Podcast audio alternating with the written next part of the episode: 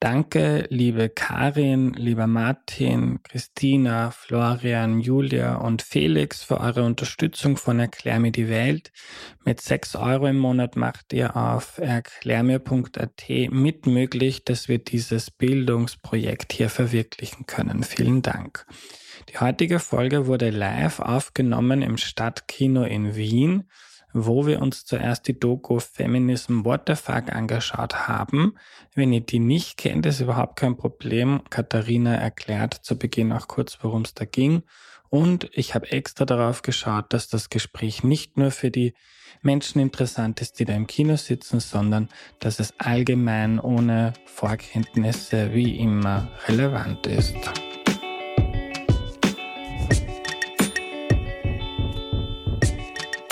Hallo, ich bin der Andreas und das ist Erklär mir die Welt, der Podcast, mit dem du die Welt jede Woche ein bisschen besser verstehen sollst. Heute geht es darum, wie man Drehbücher schreibt für Dokumentationen oder auch Spielfilme und das erklärt uns Katharina Mückstein. Hallo. Hallo. Hallo, liebe Katharina, schön, dass du da bist. Kannst du dich zu Beginn noch kurz vorstellen, bitte? Ja, ähm, ich bin Drehbuchautorin und Filmregisseurin. Ich mache Kinofilme und Fernsehfilme, habe eben jetzt gerade meinen eigentlich ersten Kinodokumentarfilm ähm, Feminism What the Fuck ins Kino gebracht. Und sonst komme ich eigentlich vom Spielfilm. Perfekt. Katharina, für diejenigen, die Feminism What the Fuck noch nicht gesehen haben, wenn wir gerne mit dem Schreiben von Drehbüchern für so einen Dokumentarfilm anfangen möchten, kannst du uns ganz kurz eine Einführung geben, worum geht es in dem Film? Also Feminism What the Fuck ist ein Dokumentarfilm, der zum Ziel hat, einem interessierten Publikum zu zeigen, womit sich der akademische Feminismus 2022, 2023 ähm, alles beschäftigt.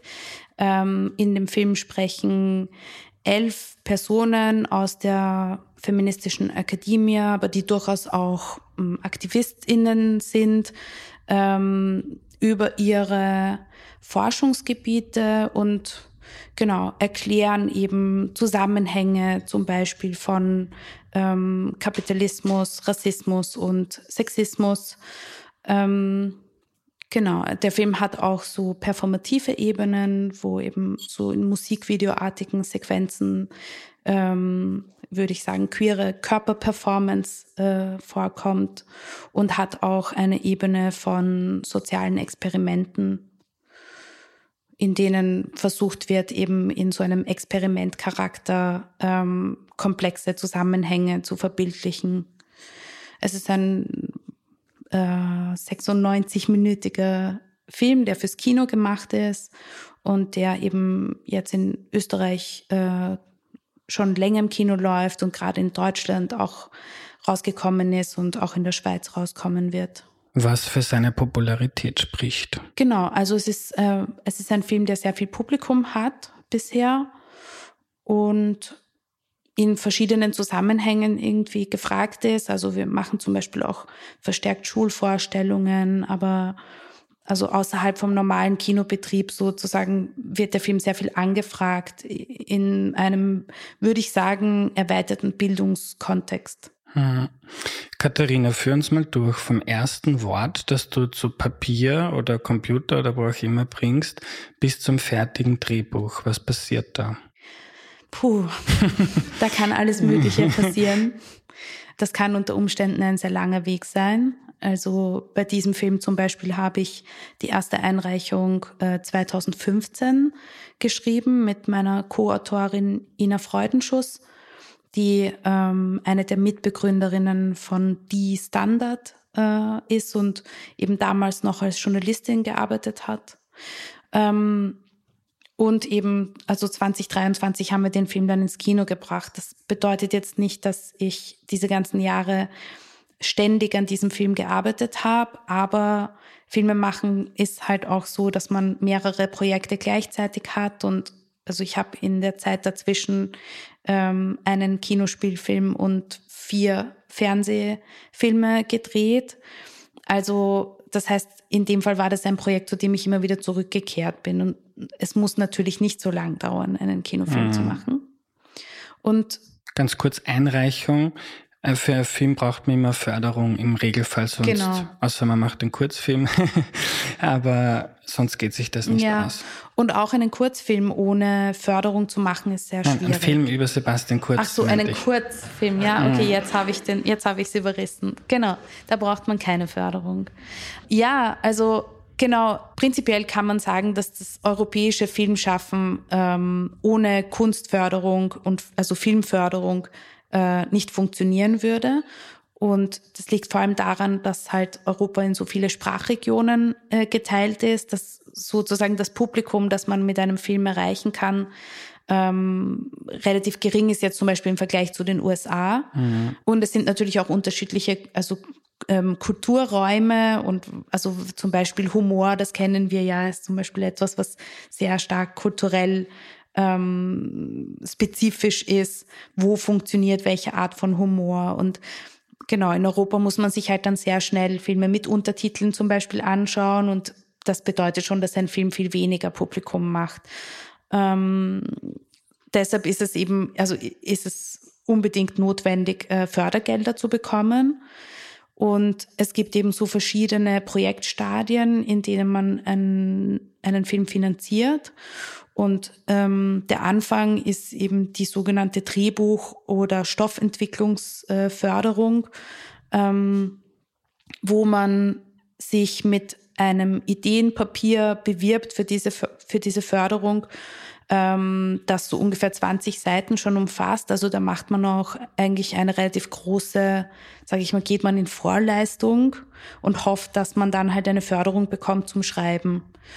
Und ähm, wenn man diese Förderung bekommt, ähm, dann erarbeitet man hoffentlich, geht sich das dann aus, dass mit dem Geld, das man da bekommen hat, dass man sich so lange davon finanzieren kann, dass man halt einen halbwegs reifen Stoff in der Hand hat. Das kann eben bei einem Dokumentarfilm wäre das dann ein Drehkonzept oder bei einem Spielfilm wäre es ein Drehbuch, ähm, mit dem man dann in eine nächste Einreichphase geht. Das wäre dann die sogenannte Projektentwicklung, wo man durchaus auch noch weiter Schreibarbeit macht, aber eben schon sehr viel produktionelle Fragen bearbeitet. Also ähm, wie komme ich an die Leute ran, die ich brauche für diesen Film, ähm, vor der Kamera, aber auch hinter der Kamera, wie stelle ich mein Team zusammen, ähm, wo möchte ich den Film drehen und was wird es ganz genau kosten, diesen Film herzustellen. Und wenn ich da gut vorangekommen bin, dann kommt eigentlich erst die Förderstufe, die ich nehmen muss, damit ich den Film tatsächlich herstellen kann. Also die Dreharbeiten zu finanzieren. Mhm.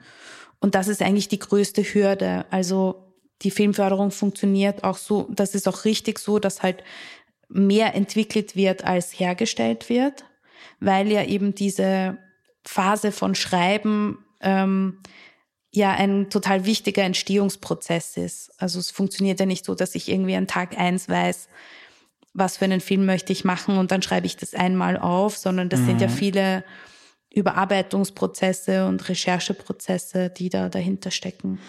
Und jetzt bei Feminism What the Fuck, da hast du mal das Okay für die erste Stufe. Du kannst dich für eine bestimmte Zeit finanzieren, dass du an so einem Drehbuch arbeitest. Jetzt ist es ja nicht wie beim Spielfilm oder einem Buch, wo man sich das einfach auch überlegen kann. Wie entwickelt sich der Charakter? Was sagt er dann? Wie entwickelt sich die Beziehung da? Sondern bei einer Doku bist du ja auch darauf angewiesen, was dir dann Menschen erzählen, was du dir ja nicht ausdenken kannst. Gleichzeitig hast du wahrscheinlich noch nicht das Budget, jetzt hunderte Interviews zu führen. Wie kann man da ein Drehkonzept schreiben? Also tatsächlich ist es so eine Mischung aus ähm, Recherchieren und sehr wohl mit äh, Leuten ins Gespräch kommen und auch diese Gespräche aufzeichnen. Das drehe ich dann vielleicht nicht, aber ähm, ich treffe mich und stelle Fragen und bekomme die beantwortet und also zeichne halt zum Beispiel nur den Ton auf und schreibe mir dann da Sachen raus. Oder natürlich, also im Fall der Experts in diesem Film ist es so, dass die alle auch publiziert haben und ich kann ja auch nachlesen, also was machen die für eine Arbeit und was denken die, worüber denken die nach.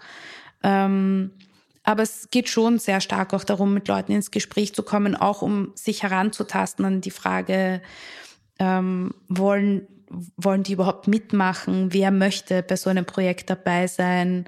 An wen komme ich ran? Komme ich an große Namen ran? Äh, wenn ja, wie?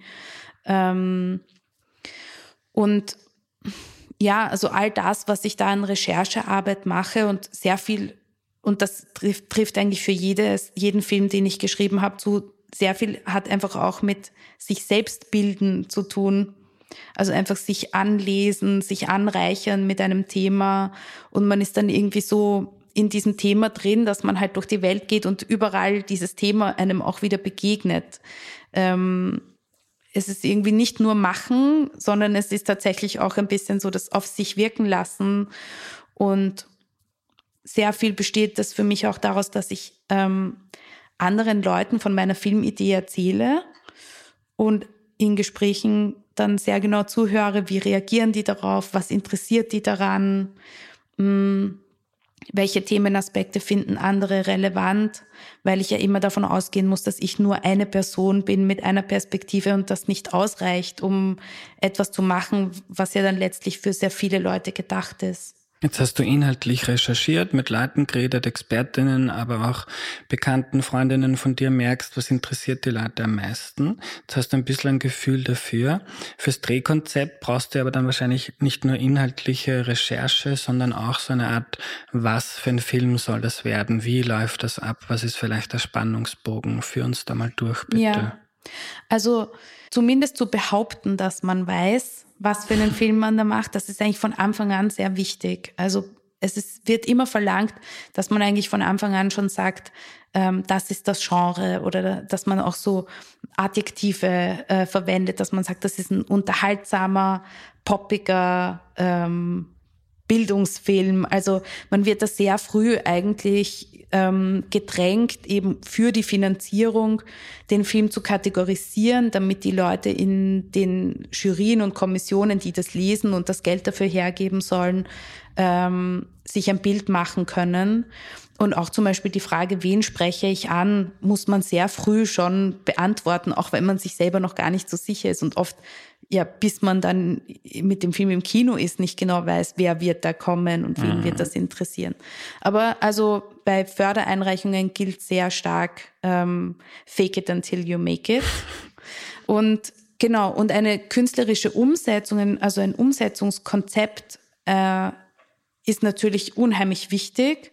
Und das ist auch durchaus akzeptiert, dass sich das zum Beispiel in verschiedenen ähm, Förderstadien auch verändert und das soll es ja auch. Also, dass man Zeit braucht, um zu einer filmischen Form zu finden, ähm, das ist auch normal und gewollt, ja. Ähm, das heißt, ein Teil des Schreibens besteht darin, zu beschreiben, wie ich mir den Film vorstelle und dafür muss ich natürlich auch vom Filmhandwerk viel verstehen, weil ich ja auch ein Vokabular dafür brauche. Also wie mache ich das? Was, was baue ich da für Sets? Oder also bei diesem Film habe ich mir zum Beispiel am Anfang vorgestellt, dass ich den Film so eher in der Welt drehe und habe auch so das erste Konzept so geschrieben, ähm, dass ich zum Beispiel in einem Kindergarten drehe, bei vollem Betrieb und wir dann mit einer Wissenschaftlerin darüber reden, ja, so wie wird im frühen Alter Geschlecht eigentlich hergestellt, ja. Ähm, ich bin dann aber halt einfach beim Nachdenken darüber, was für einen Film ich machen möchte, auch davon wieder abgekommen. Und im nächsten Konzept war das halt dann anders. Mhm. Und woran orientierst du dich da? Ist das so ein Gefühl, was da jetzt passen könnte? Schaust du dir andere Dokus an, die dich inspirieren und denkst, so von dem schnappe ich mal so diese, dieses Puzzleteil? Also ja, ich glaube, man schaut sich immer automatisch, eben wie ich vorhin gesagt habe, ne, man ist dann so mit diesem Thema, man geht so, wie man so schön sagt, schwanger mit diesem Thema und natürlich schaut man sich alles Mögliche an und das, können, das kann nicht nur Film sein, also auch andere Form, Kunstformen, Literatur, aber auch also Popkultur ähm, und bei mir funktioniert das eigentlich immer so, dass ich sehr viel mit so ähm, Beispielbildern arbeite, Fotos, die ich irgendwo finde oder ja, genau, eine bestimmte Ästhetik. Ähm, ich arbeite dann auch immer schon recht früh, also zum Beispiel mit Kamera und Szenenbild zusammen und erzähle denen halt, ja, ich stelle mir vor, am Anfang wollte ich zum Beispiel den ganzen Film in so farbigen Boxen äh, machen.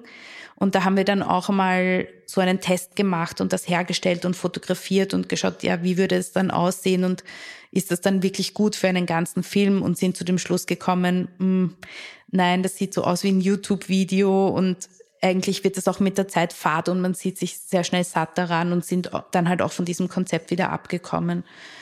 Ähm, ja, also es ist schon, man, ich gehe dann schon auch in die Praxis und versuche eben auch Bilder oder eine Ästhetik durchaus mal auszuprobieren oder vielleicht einen Probedreh zu machen. Und das, was ich da lerne, das geht dann wieder in den nächsten Schreibprozess hinein.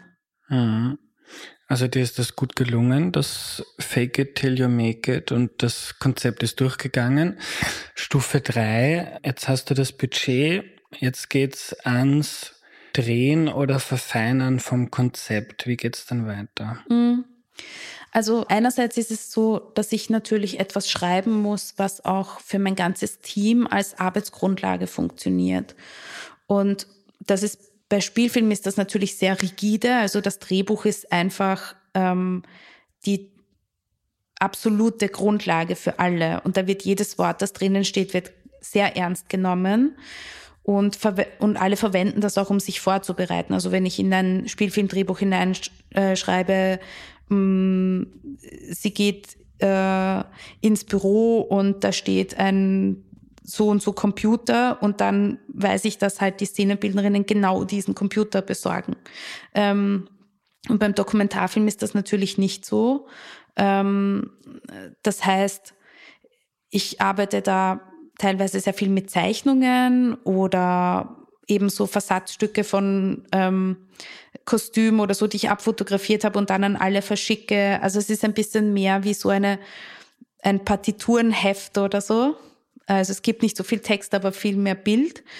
Und, ähm, und dann habe ich natürlich diese Vorgespräche mit den Experts geführt, also sehr lange Vorgespräche und habe mir an, ich habe so eine Schreibwand zu Hause, das ist halt so eine vier Meter lange Wand, wo so Styroporplatten hängen und wo ich immer versuche, ähm, so die Struktur von einem Film vorher schon zu kennen, weil das halt auch sehr wichtig ist dafür, dass man mh, mm, bei der vielen Arbeit, die man da macht, immer den Überblick behält, ähm, wo stecke ich eigentlich diese ganzen Ressourcen hinein. Und bei Feminism war das so, dass ich eben so ein gewisses Narrativ ähm, schon vorgeschrieben habe, also die Kapitel, in denen der Film jetzt funktioniert, ähm, die hatte ich schon vorher und die haben sich eben aus den Gesprächen mit den Experts ergeben, weil ich so gesehen habe, ja, bestimmte ähm, thematische Zusammenhänge, die kommen eigentlich bei allen vor und wie halt ähm, die eine Argumentation in die nächste führt und ähm, von dieser von diesem Erzählbogen, den ich zu Hause an der Wand gestaltet habe, habe ich dann zum Beispiel die szenischen Momente oder eben diese Performances ähm, geschrieben und inszeniert, weil ich halt dann gewusst habe, okay, zum Beispiel, es wird um Kapitalismus gehen, äh, es braucht einen Moment, der irgendwie wütend und voller Energie ist und dann habe ich in dem Haus, in dem wir gedreht haben, gesehen, ah ja, hier gibt es einen Keller, den kann man mit Wasser fluten und da wird eine Person im Wasser tanzen, das wird toll. Und dann habe ich halt das weiterentwickelt, so. Genau, also bei manchen Sachen wusste ich das schon sehr genau vorher, wo das halt dann im Film vorkommen soll, idealerweise. Aber letztlich ist es so, dass ein Dokumentarfilm sehr stark im Schnitt entsteht. Also man muss dann denken, dass jetzt bei diesem Film habe ich irgendwas zwischen 30 und 35 Stunden äh, Interviewmaterial am Schnittplatz gehabt und mache dann einen Film daraus, wo ungefähr 70 Minuten gesprochen wird. Das wird dann wahrscheinlich alles transkribiert? Genau, also im Schnitt haben wir so gearbeitet, dass wir bevor wir überhaupt das Material in irgendwelche Teile zerteilt haben, eben alles mit einer Software äh, transkribiert haben. Das funktioniert mal besser, mal schlechter. Das bedeutet dann auch, dass man nicht viel Text hat, der dann noch einmal irgendwie korrigiert werden muss, damit er überhaupt richtig lesbar und verwendbar ist. Und ich habe dann tatsächlich sehr viel eigentlich mit diesem geschriebenen Text gearbeitet und zusammen mit der Nathalie Schwager, die den Film äh, geschnitten hat, ähm, so die Interviews in viele kleine Post-its aufgeteilt. Also unser Schnittraum war dann wirklich so ein Meer von Post-its. Es war schwer, den Überblick zu bewahren und im Grunde jeden Gedankengang, der in einem Interview vorkommt, halt da auch zu verschriftlichen, weil wenn du diese Arbeit machst, dass du es verschriftlichst, dann verinnerlichst du es natürlich auch und lernst dieses Material halt besser kennen. Und dann war es eigentlich so ein, ein Prozess von Clustering oder so, also dass man halt Themen oder Gedanken, wo man findet, die passen gut zusammen, dann tatsächlich anhand von Post-its mal an einen Punkt bringt und dann sagt, okay, das schneiden wir jetzt mal, das probieren wir mal, das könnte ein Kapitel sein. Und so haben wir aber viele Monate gearbeitet. Also das waren viele Schnittfassungen und dann ist, also es, es ist immer gleich, der Film ist dann erstmal viel zu lang, und man muss sehr viel gehen lassen, was man eigentlich toll findet. Das ist auch ein schmerzhafter Prozess, weil man, weil vieles so in die Tiefe geht und dann kommt man drauf, ja, leider, mm, wir können das nur oberflächlich ankratzen in diesem Film, weil es bräuchte halt fünf Filme, damit alles vorkommen könnte, was ich wichtig fände. Im Journalismus sagt man immer Kill Your Darlings. Sagt man im Filmschnitt ja. auch, ja.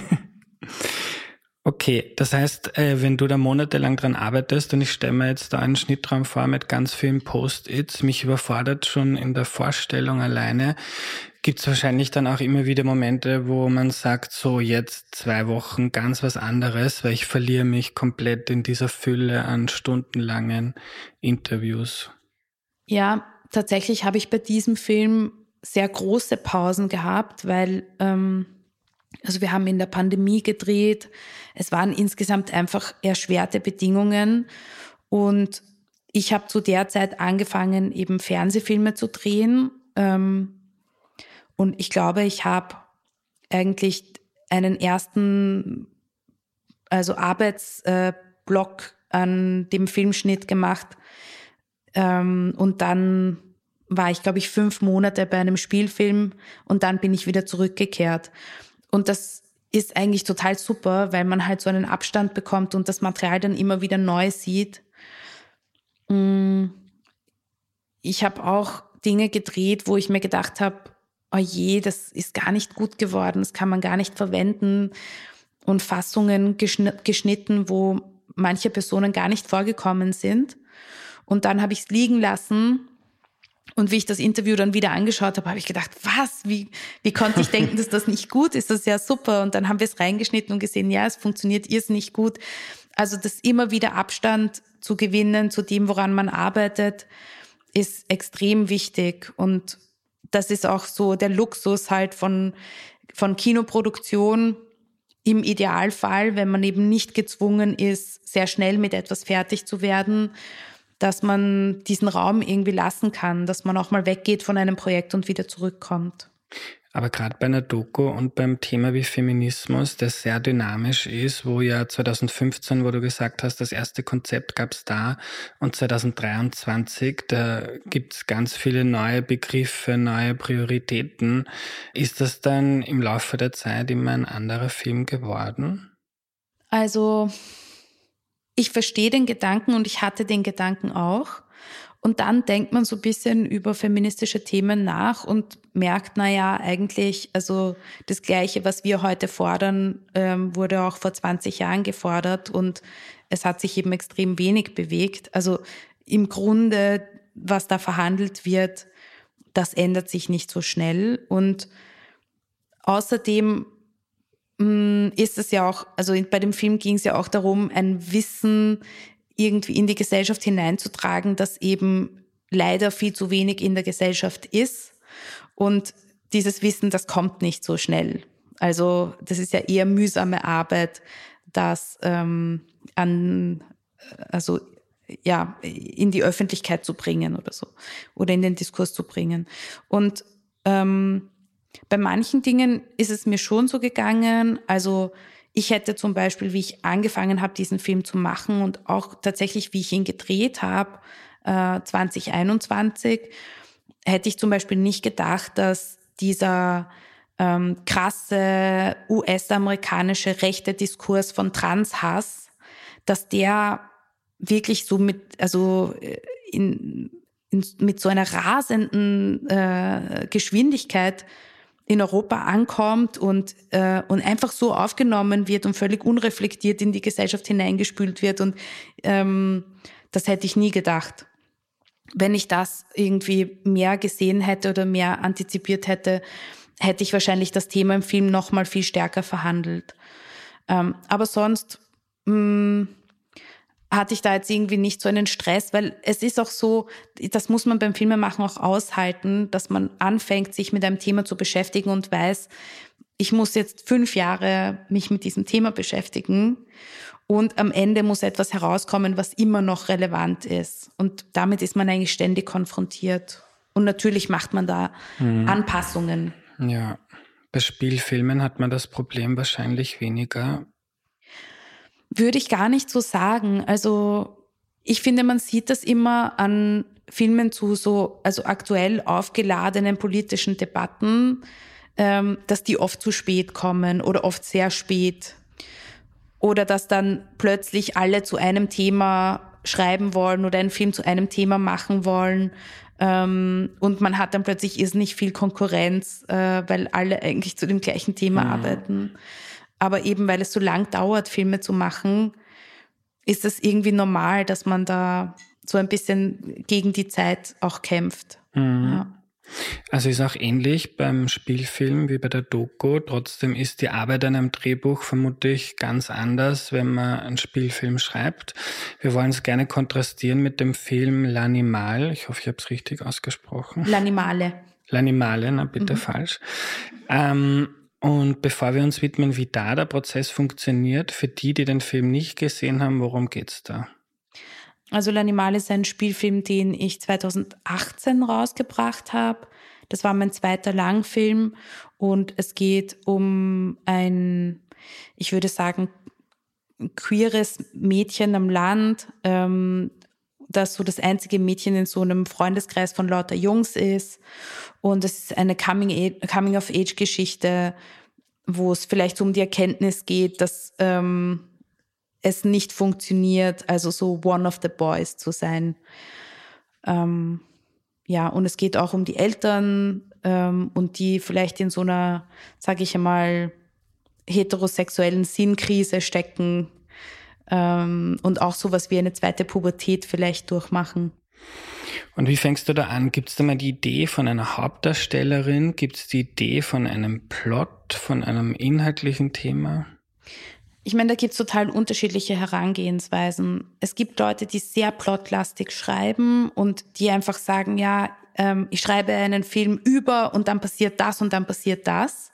Und die Figuren sind gar nicht so präsent vielleicht bei der ersten Idee ähm, dann nennt man das eben also plot-driven und dann gibt es eben im Gegensatz dazu character-driven, also etwas, was sich sehr stark an der Idee von einer Figur und vielleicht ihrer Psychologie ähm, äh, entlang entwickelt. Und genau, für mich ist es so, dass also Plot eigentlich sehr flexibel ist und ähm, L'Animale ist ein gutes Beispiel dafür, weil ich hatte eben, ich hatte eine Schauspielerin, für die ich diese Hauptrolle geschrieben habe. Da habe ich zum Beispiel sehr stark gegen die Zeit gearbeitet, weil ich habe mit ihr meinen ersten Film gedreht, äh, Sophie Stockinger. Sie war 14 beim ersten Film, den wir gemacht haben.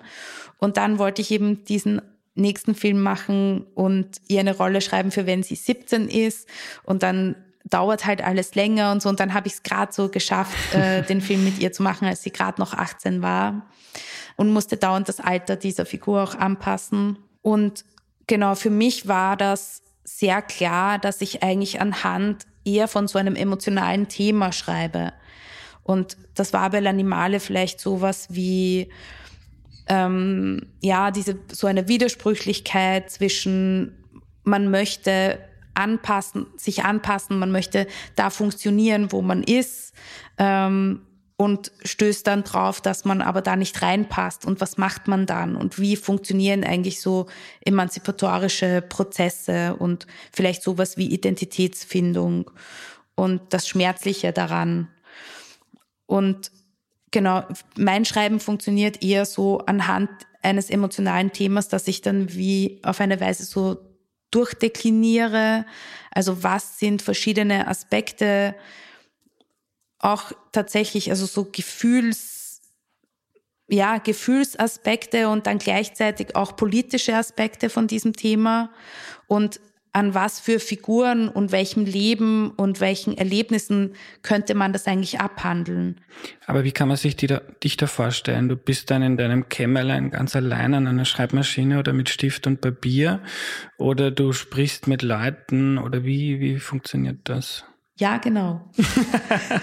also es ist total beides. Mhm. Es, ist, es ist etwas, was sehr, sehr innen drinnen passiert und wo ich natürlich aus mir und meinem Blick auf die Welt und meiner Erfahrungsgeschichte ähm, schöpfe und irgendwie dahin kommen muss, dass ich das überhaupt abrufen kann.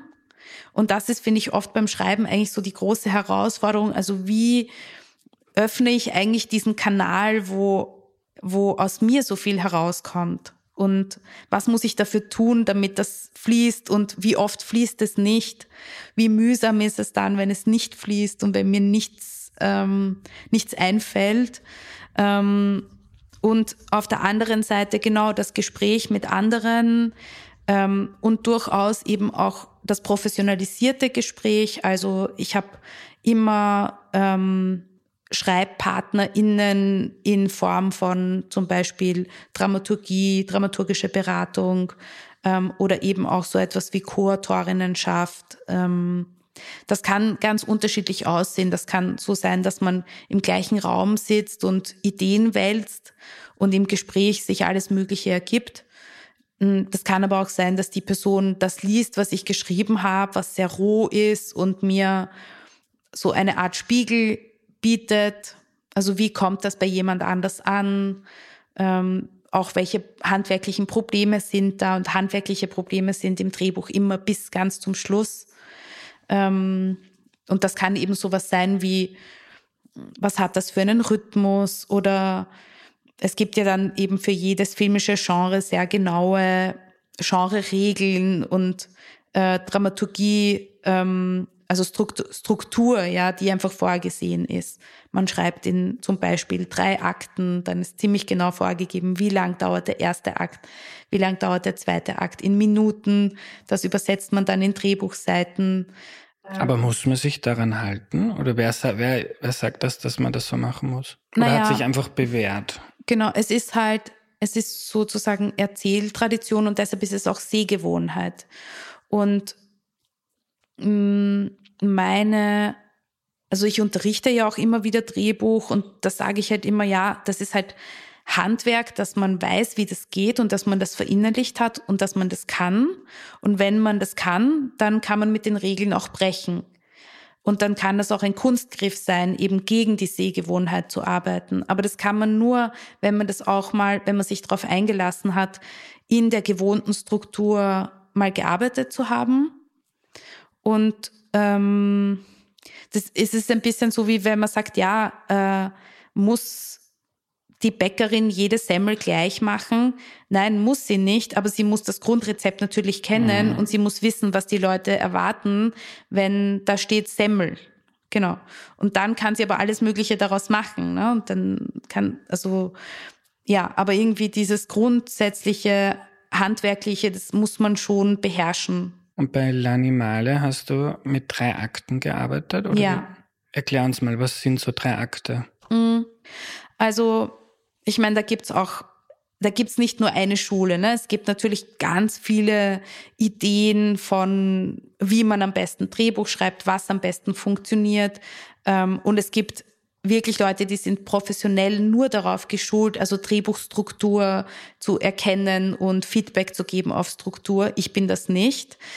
Aber so ungefähr kann man das ähm, erklären mit einem ersten Akt, wo ähm, die Hauptfigur einmal exponiert wird, also dargestellt wird, ja, wer ist diese Person und in was für Verhältnissen befindet sie sich und ähm, auch schon die Probleme der Verhältnisse sehr schnell eigentlich auch dargestellt werden, so dass der erste Akt eigentlich damit endet, dass diese Person ähm, aus ihren gewohnten Verhältnissen raus muss. Und dann muss sie in den zweiten Akt. Und im zweiten Akt ähm, geht es darum, eigentlich zu erzählen, welche Entwicklung muss diese Person machen, um verändert aus der Geschichte herauszukommen. Und es ist eigentlich ein sehr simples Muster von menschlicher Psychologie, ja. Also ein Problem erkennen und zu spüren, so kann es nicht weitergehen. Ähm, ich muss hier irgendwie vorankommen. Meistens wird dann eben so erzählt, dass ähm, die Hauptfigur meint zu wissen, was sie aus der Situation retten kann und dann im Laufe des zweiten Akts draufkommt, ah nein, was ich glaube zu wollen, ist nicht das, was ich wirklich brauche. Also dieser Begriff Needs, also Bedürfnisse sozusagen oder das, was die Figur braucht, ist ein sehr wichtiger Begriff beim Drehbuchschreiben, ähm, weil wir ja als Autorinnen im Grunde, wir wissen ja schon, wie die Geschichte ausgeht und wir wissen, was die Figur erkennen muss oder dazulernen muss, ähm, damit sich für sie wirklich etwas ändert. Und das Schmerzliche daran, ähm, das Schwierige, wo sie überall durchgehen muss, was sie alles für Abenteuer leben muss, ähm, welchen, welche Hürden diese Figur überwinden muss, ähm, das passiert alles im zweiten Akt. Und, ähm, und der zweite Akt endet dann meistens eben mit so einem, äh, ja, also ein Höhepunkt, wo es endlich gelingt. Ähm, und der dritte, der dritte Akt ist dann vielleicht eher sowas wie, hier stellen wir dar, wie die Dinge sich verändert haben. Nichts ist mehr wie vorher. Genau. Mhm. Fühlt man sich da ein bisschen wie Gott, wenn man schreibt und da passiert was und man weiß, was nachher passiert und die Person ist eigentlich am falschen Weg, aber noch kommt sie nicht drauf? Also ich fühle mich eher immer so ganz als die Person und ich gehe eher auf in diesem sehr, also sehr empathisch, sehr nah an dieser Figur zu erzählen, weil ich ja total verstehe, warum sie denkt, dass das, was eigentlich nicht die Lösung ist, die Lösung sei. Und was verheißungsvoll wirkt und letztlich aber nicht befreiend ist. Und das sind ja auch alles Dinge, die ich an mir selbst auf irgendeine Weise erlebt habe. Und auch wenn meine Figur eigentlich weit weg ist von mir, dann ist trotzdem so ein Bewusstwerdungsprozess, das funktioniert bei allen Menschen mit allen Problemen im Grunde gleich. Also ähm, es, gibt, es gibt diesen Begriff, also des Monomythos, also als, dass es sowas wie so eine ganz tief sitzende menschliche Erzählweise gibt. Und ich glaube, dass die einfach vielleicht wirklich sowas wie in unserer Biologie drinnen ist, weil sie eigentlich ja nur beschreibt, wie wir Menschen es schaffen, Probleme zu überwinden und zu wachsen. Ich glaube, man kann es tatsächlich auf sowas Banales runterbrechen. Wenn es dir gelingt, mit einem Film jemanden zu emotionalisieren, ist es dann oft so, weil die Person sich dann in den Charakteren wiedererkennt oder in dieser Reise, so wie es ja bei dir auch beim Schreiben ist, und braucht man dann deshalb quasi eine Zielgruppe, weiß man, dass diese Art von Mensch dieser Film gefallen wird und anderen, die werden da drin sitzen und sich denken, damit kann ich wenig anfangen. Ja, das ist eine interessante und auch eine sehr politische Frage weil wir ja, also ich würde sagen, jetzt hier in, also in unserer, also hiesigen Kultur ist ja Filmerzählung zum Beispiel sehr stark geprägt von männlichen Hauptfiguren. Und ich würde sagen, ich bin also in den 80er Jahren als kleines Kind vor dem Fernseher gesessen und ich konnte mich mit jeder männlichen Figur identifizieren, einfach weil ich das so gelernt habe, dass das halt die Helden sind und was bleibt mir anderes übrig, als mich halt mit den Hauptfiguren zu identifizieren. auf der anderen Seite sehen wir zum Beispiel, dass weil eben Männer in dieser Gesellschaft so aufwachsen, dass sie sehr viele Figuren haben, mit denen sie sich identifizieren können, sich dann oft mit Frauenfiguren nicht so gut identifizieren können, weil es sie einfach nicht so richtig interessiert. Also die Frage, mit wem man mitleben kann und was man sich auch anschaut, weil man irgendwie sich selbst darin erkennt, ich glaube, das ist eigentlich eine sehr stark eine Frage von Sozialisation. So wer ist offen für was? Und natürlich arbeiten wir, also wir arbeiten beim Schreiben mit Empathie und wir sitzen ja auch im Kino mit Empathie für eine Figur und sind berührt, weil wir etwas erkennen, was irgendwie mit uns zu tun hat oder weil wir eben so gut mitfühlen können. Und für mich ist es so, dass ich mir immer vorstelle, mein Publikum kann gar nicht so anders sein als ich. Ich gehe davon aus, dass ich es mit lauter Leuten zu tun habe, die offen sind und die gerne mitfühlen wollen und die gerne mitgehen wollen. Und weil wenn man das nicht ist, dann geht man wahrscheinlich eh gar nicht äh, ins Kino oder lässt sich ja gar nicht darauf ein, sich etwas anzuschauen. Glaubst du, wird es dir gelingen, auch einen Film zu schreiben mit dem Fokus oder dem Ziel, dass da lauter Leute sitzen, die da eher ablehnend sind, die erfinden, also sagen wir mal, für die, für Männer 60 plus, die denken, das ist ein Schmoren. Wird das gehen oder muss man sich in die Menschen, für die man das macht, auch hineinversetzen können?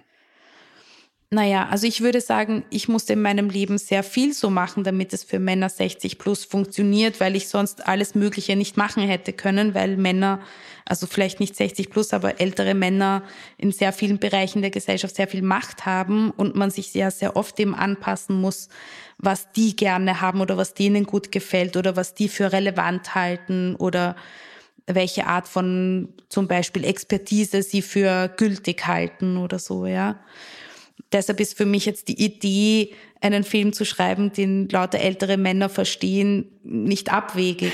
genau.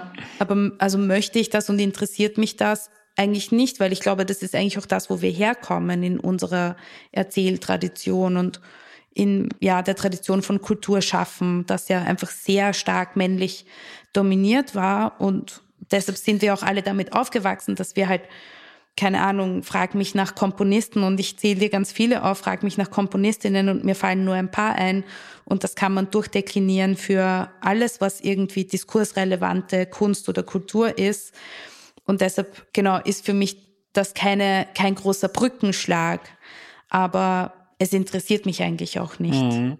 Aber so ein Film, wo es jetzt um Gender-Identitäten geht, der aber für so einen Mann, mhm. der den abholt, könnte mhm. er dann potenziell auch sehr viel bewirken.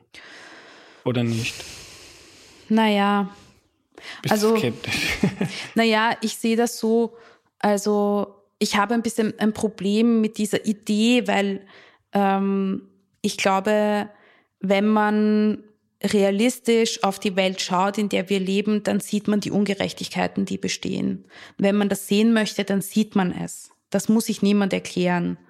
Und Männer sind keine Kindergartenkinder, die ich an der Hand nehmen muss und denen ich alles mit einfachen Worten erkläre, sondern eben, wenn die sich dafür interessieren und wenn sie ähm, das sehen würden, dass es ein extrem relevantes Thema ist und dass es eben um Demokratie und soziale Gerechtigkeit geht und sie ihren Beitrag leisten wollen würden, dann würden sie einfach das Gleiche machen wie eben unzählige junge Leute machen, was unzählige Feministinnen machen, äh, nämlich etwas dazulernen, ja. Also ich fühle mich da nicht sehr berufen, muss ich sagen. Mhm. Liebe Katharina, ich habe was dazugelernt. Vielen Dank für deine Zeit. Danke dir.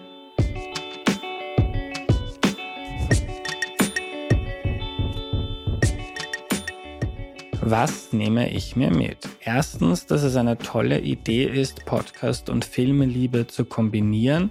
Die Kooperation mit dem Stadtkino ist eine super Sache. Im Oktober und November gibt es Teil 2 und Teil 3 davon und ich freue mich, viele von euch dort zu sehen.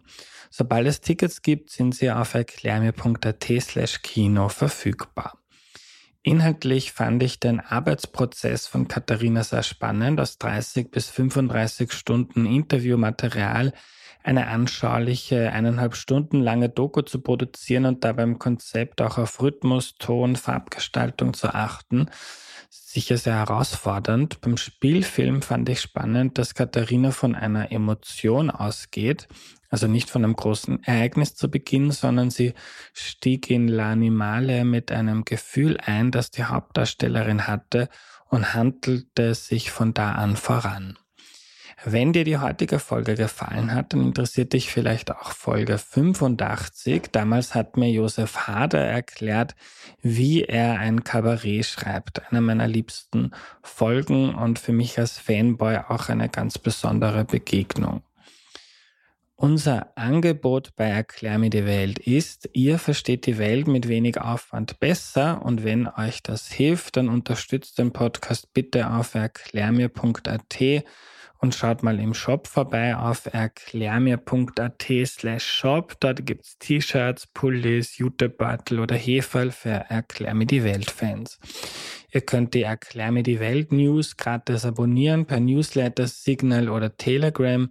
Die Links dafür findet ihr in der Podcast-Beschreibung oder auf der Homepage und dort gibt's Infos über Gewinnspiele, Events, neue Folgen, Fragenaufrufe und alle Tipps von mir, also Bücher, Filme, Podcasts, Serien und andere Dinge, die ich euch empfehlen kann. Außerdem haben wir einen Discord-Channel zum Connecten untereinander und wir bauen auch gerade einen YouTube-Channel auf. Ihr könnt dort alle Aufnahmen seit Mai 2023 auch mit Video anschauen, wenn euch das denn interessiert. Kurze Ausschnitte davon gibt's auch auf TikTok oder Instagram. Und wir sind natürlich auch auf Facebook. Also wo auch immer du bist, du kannst dich mit Erklär mir die Welt connecten und mehr über unsere Arbeit und Inhalte erfahren. Am Ende noch ein Danke an Valentina Pfattner, Sidonie Sagmeister, Missing Link, Audio Funnel und DoMotion. Wir hören uns nächste Woche am Dienstag. Da kommt eine Folge dazu, wie es ist, von Armut betroffen zu sein. Es war eine Gänsehautaufnahme. Bis dahin eine gute Zeit, euer Andreas.